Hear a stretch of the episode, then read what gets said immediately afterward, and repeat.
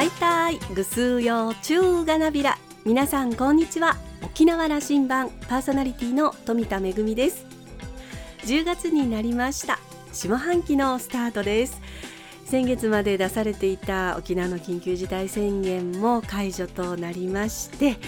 えー、臨時休業していた施設なども続々と再開しています。ただまだまだ全国に比べると人口比の、えー、新規感染者の割合は高いということから制限緩和は段階的にということになっています。でもこう長かった自粛生活の後ですからねこう光が差したような気持ちになっています。明るい下半期になるように頑張っていきましょう。さあ沖縄羅針盤今日も5時までお届けいたします。どうぞお付き合いください。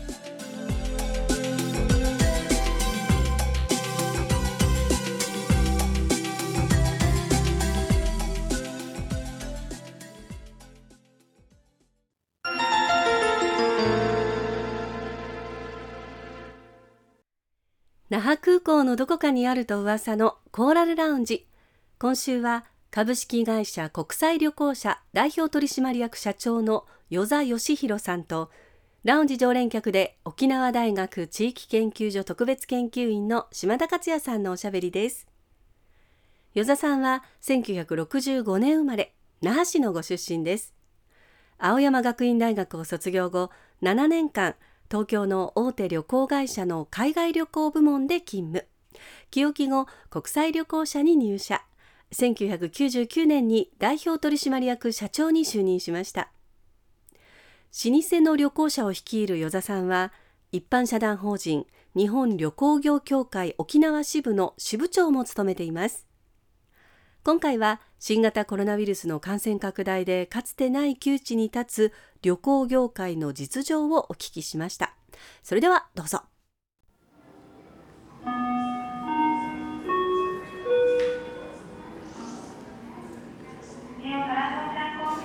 来年60周年じゃないですか、ええ、僕とほぼ同じ年を重ねた会社を経営なさってるわけですよね、はい人間でいうと還暦を迎えるということで、うん、私が生まれる前にできている会社なので、うん、えあのそういう意味でも会社が先輩にあたるんですけれども私3代目になるんですけれども3代目ですか、えあの父が創業者で、うん、えー、叔父が2代目でえそれで私が、はいうん、3代目ということになってまして、まあ、まずはそのここまで続いてきているその歴史というものを途切れさすことなくあの脈々と受け継いでいきたいというのがありますので太くなくてもいいんですけれども途切れない、うん、うん、あの経営を続けていきたいなというふうに思っています。またこの時代だから本当にそれが大事になってきますね。ね。はい。今から5年前に55歳世界旅行というのをしてきたということを私ネットにちょっと書いたら、ええ、ジャタ沖縄の会長である与田さんの方から講演会しようよという話をいただいて、えーとまあ、あの中年男の一人旅も面白いじゃないかという話をさせてもらったことがあったんですけどもそれからのお付き合いですけども、はい、どうですか？人々の旅に対する感覚みたいなことのこの今の変遷は？あの正直ですね、うん、旅行会社の職員よりもあの情報を お持ちなんですよ。私も詳しいですよ。そこがですね、うん、ちょっと怖くてですね。あのですからもう広く浅くっていうのはもう太刀打ちできないと思ってます。ええ、もうそれこそその専門性に特化したですね。あの旅行って言いますか。あの、まあ、ニッチなマーケットを見つけていくって言いますか。ここは消費者に負けないよっていうものをみんなで探していこうねっていういい旅見つけた国際旅行者と言われなきゃいけないということ、はい、これの切磋琢磨大変ですな。大変です。あの、えー、窓の向こうで聞いてる富田恵さんもこれまた世界中見てきた旅の達人ですんでね、あの彼女になるほどと言わせるような、ええ、あの話をしていただこう。なかなか難しいですね。まあ一度あの富田さんにはコーディネーターもお願いできればと思ってますけれども、うん、はい。あの彼女からすればその世界のその文化を見て回ると、うん、琉球文化というものを携えながら世界の文化とこう見比べしに行くような旅みたいなことを、うん、そうですね。ぜひお願いしたいですね。ゆったりとね、えー、うん。えー、去年のからのそのコロナ禍パンデミックが起きたという状況。この話もやっぱり伺わなきゃいけないんですけども会社としての、うん、ダメージと言っていいかな。あの今どんなことが起きてますか？はい。あのまずえー、2019年と比べてですね、えー、各月のあの売上というのが8割から9割減、うん、えー、の状況になってます。ということは、えー、2019年比でいうと 10%20% の売り上げしか上げられていない。という中であのやはり経営者としての最大のミッションは雇用を維持することなので、えー、国の方から支援していただいている雇用調整助成金はもちろんいただきながら、えー、社員に休業をしていただく。営業時間も短縮して、えー、当番制で、えー、対応させていただいているという状況です。そして今約3割、の職員には外に出向をしてもらって、うん、えー、業界の仕事とはちょっと違うんですけれども沖縄県とか沖縄観光コンベンションビューローさんとかそちらの方のその事業に関する事務局そちらの方であの働いてもらうような状態になってますね。あの国際旅行者としての仕事はそういう意味ではその売上に比例するでしょうからほとんど、はい、7割8割はなくなったというなってるわけですよね。はい、この状況の中で、えー、会社運営していかなきゃいけない、えー、歴史が59年もある会社で、はい、前年度比8割減なんていうことは過去ないでしょうね。もちもちろんないです、ね、過去ないでしょうね、はい、そういうことに経営者として今直面していると、そうやって今しのいでるという中で展望もしなきゃいけないと思うんですけども、はい、その前に課題認識としてはどういうことを今意識なさっておられます？はい。あのやはり一番は運転資金を絶やさないこと。資金資金の確保ですね。それが一つ目です。それから二つ目は職員の、えー、モチベーションをいかに維持していくか、えー、こういうあの有事の状態でちゃんとした旅行観光業界を目指して入ってきてくれた職員の人たちにいかにこの先希望を持ってもらえるかというようなことに不信をしております。一つ目のところですけども、はい、これはもちろん個々の企業の体力ということもあるけども、ええ、大きな意味でこれもあの世界中であり日本中であり沖縄は特にその課題であるので観光業界観光というビジネスの中で営んでおられる企業にはいろんなサポートやもう特別な時期なんだということへの政策的なことが入っているはずです。はい、これあの社長からはどういうふうに、まあ、見えてます？あの正直、えー、観光産業に対してのそのサポートというのは国や県からはすごく薄いというふうに思っています。あの例えば、えー、飲食の皆さんであれば休業要請に応じたら1日あたりいくらというような給付の仕方がされてるんですけれども、うん、えー、旅行会社観光業界にはそういったものが全くなくて、えー、いわゆる一時支援金とか、えー、月次支援金とか、えー、そういったものは出していただいてますけれどもそれも企業規模とかが全く関係なくて、えー、例えばもうどの、えー、事業者も一律20万円ですよとかしかも1回限りですよとかそういうようなことで仮にその一度限りの20万円をいただいたところでそれが、えー、経営の維持につながるかっていうと正直焼け石に水の程度の、えー、支援にしかなってないというのが正直感じていると実情ですか、はい。まあ、この1年のね国の政策を見ていると、うん、おっしゃられた飲食の皆さんには直接金が入るけども、はい業界観光の業界の皆さんには GoTo トラベルという言葉があの、まあ、人歩きしましたけどもそういうふうにして需要をその政策的に作るんだというところに予算が組まれ準備されてそれで応援しようというのが、まあ、去年の秋なんかまさにそうだったわけですけど、そこに行ってしまってると、はい、僕はそんな見方をしてるんですけどどうです？いわゆるその直接の給付ではなくて、間接的な給付ということになってるわけですからそこには労力が伴ってくるわけですよね。働いて初めて、えお金になるっていうのが GoTo なんですね。はいうんそれに対して、えー、真水の直っていうのはまあ例えが悪いかもしれないですけれども働かなくても要するに休業に応じるっていう観点で、休業に応じたんだから保証として払いますよとそういうあの仕組みになってるはずなんですね。我々も今 GoTo が停止になって緊急事態宣言とかマンボウとかそういうようなのが出たらなおかつその沖縄県みたいに島の往来を控えてとかということを直接的に言われてしまったら我々業界も働かないでって言われてるのと同じだと思っています。ですからこれに対しては保証があってしかるべきで、かつてそのセルフロックダウンとかいうですね面白い言葉を出されてた方もいらっしゃいましたけれども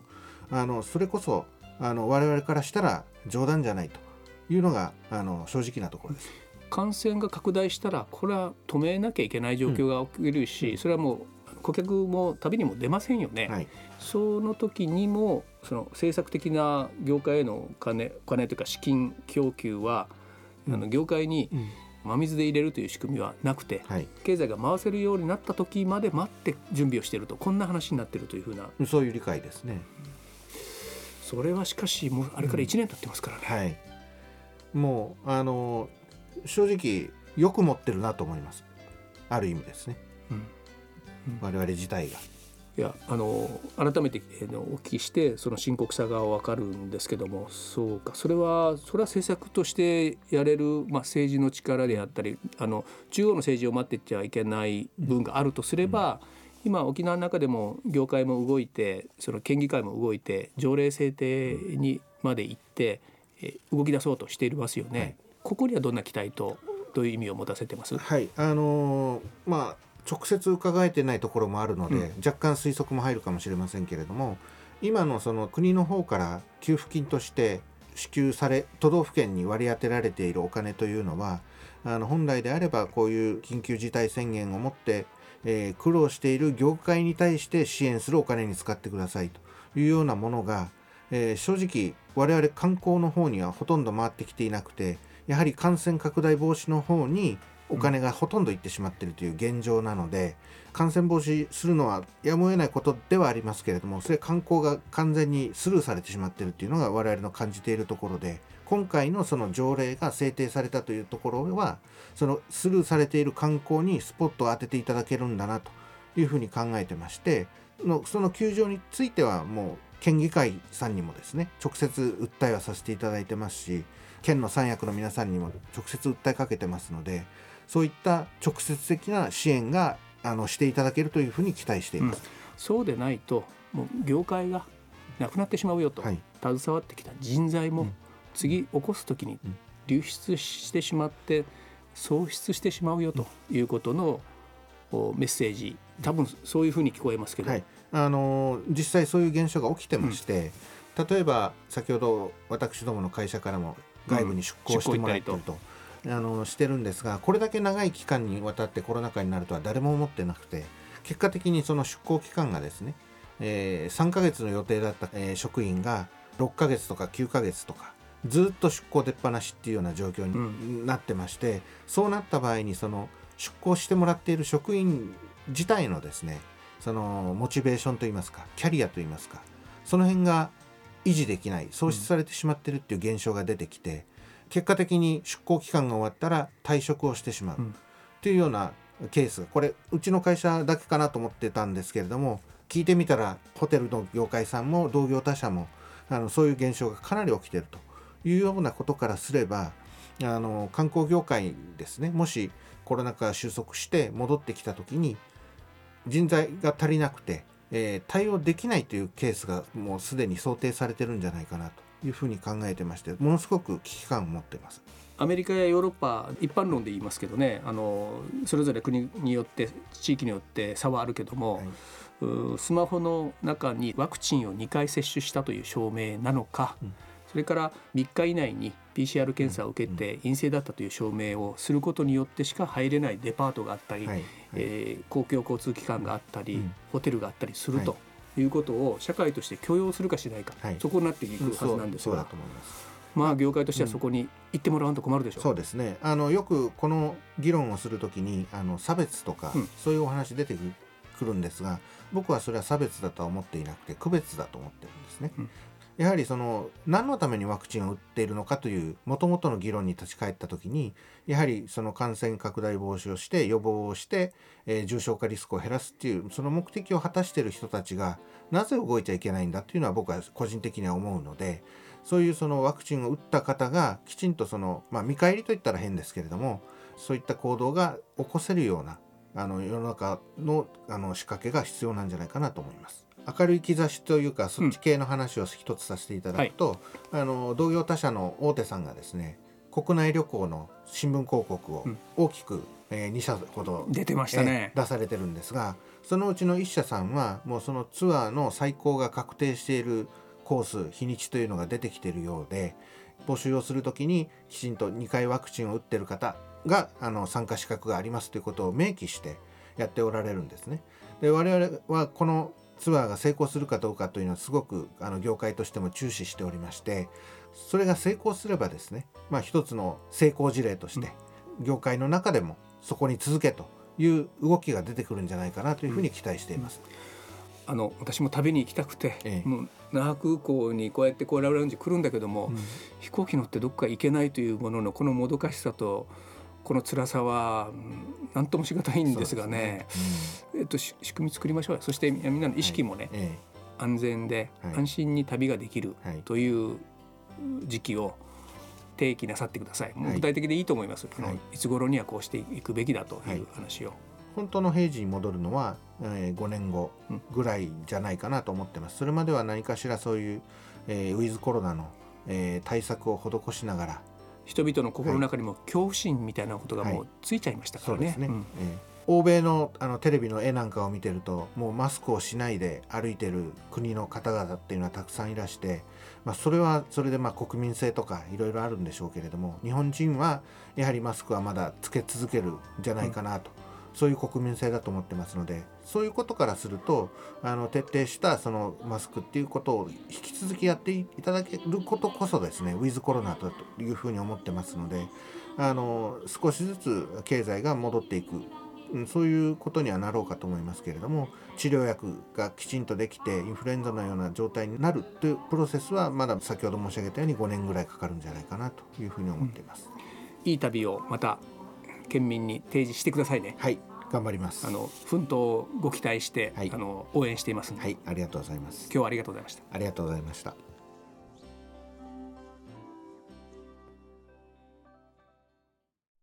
実は与座社長とはこのところ審議会とか委員会などでご一緒することが多くて、えー、オンラインではありますけれども様々議論をさせていただいておりますそういった中でも観光業界の実情を訴えておられますけれども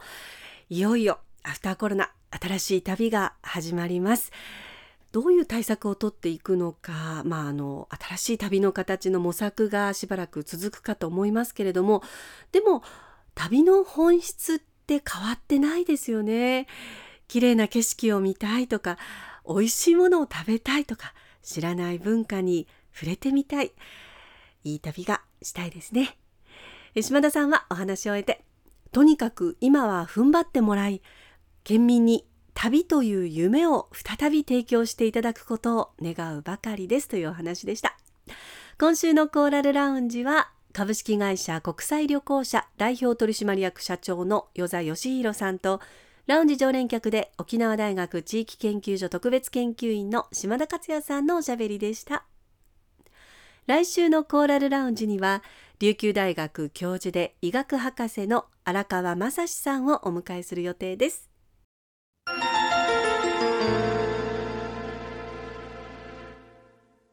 めぐみのあしゃぎだよりのコーナーです。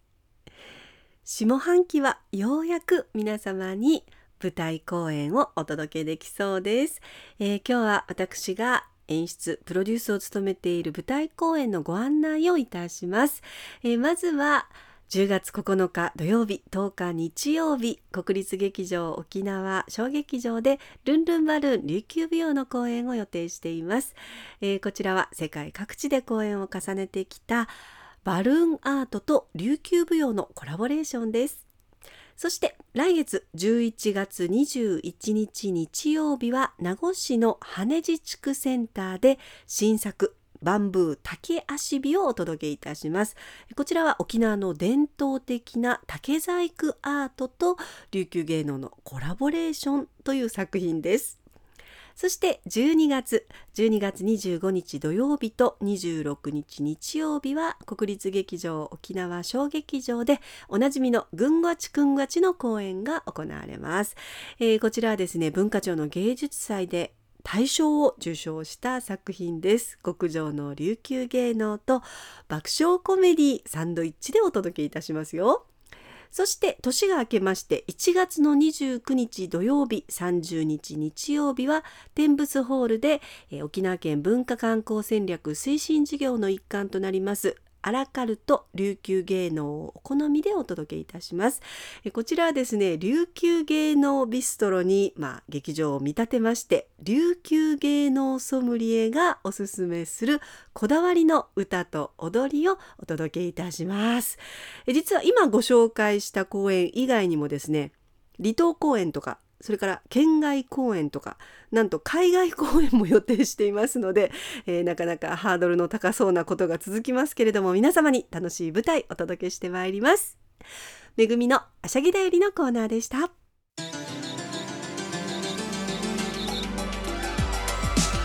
ラジオ沖縄ではラジコでの配信を行っています。スマートフォンやパソコンでのリアルタイム聴取のほか1週間の振り返り聴取も可能です。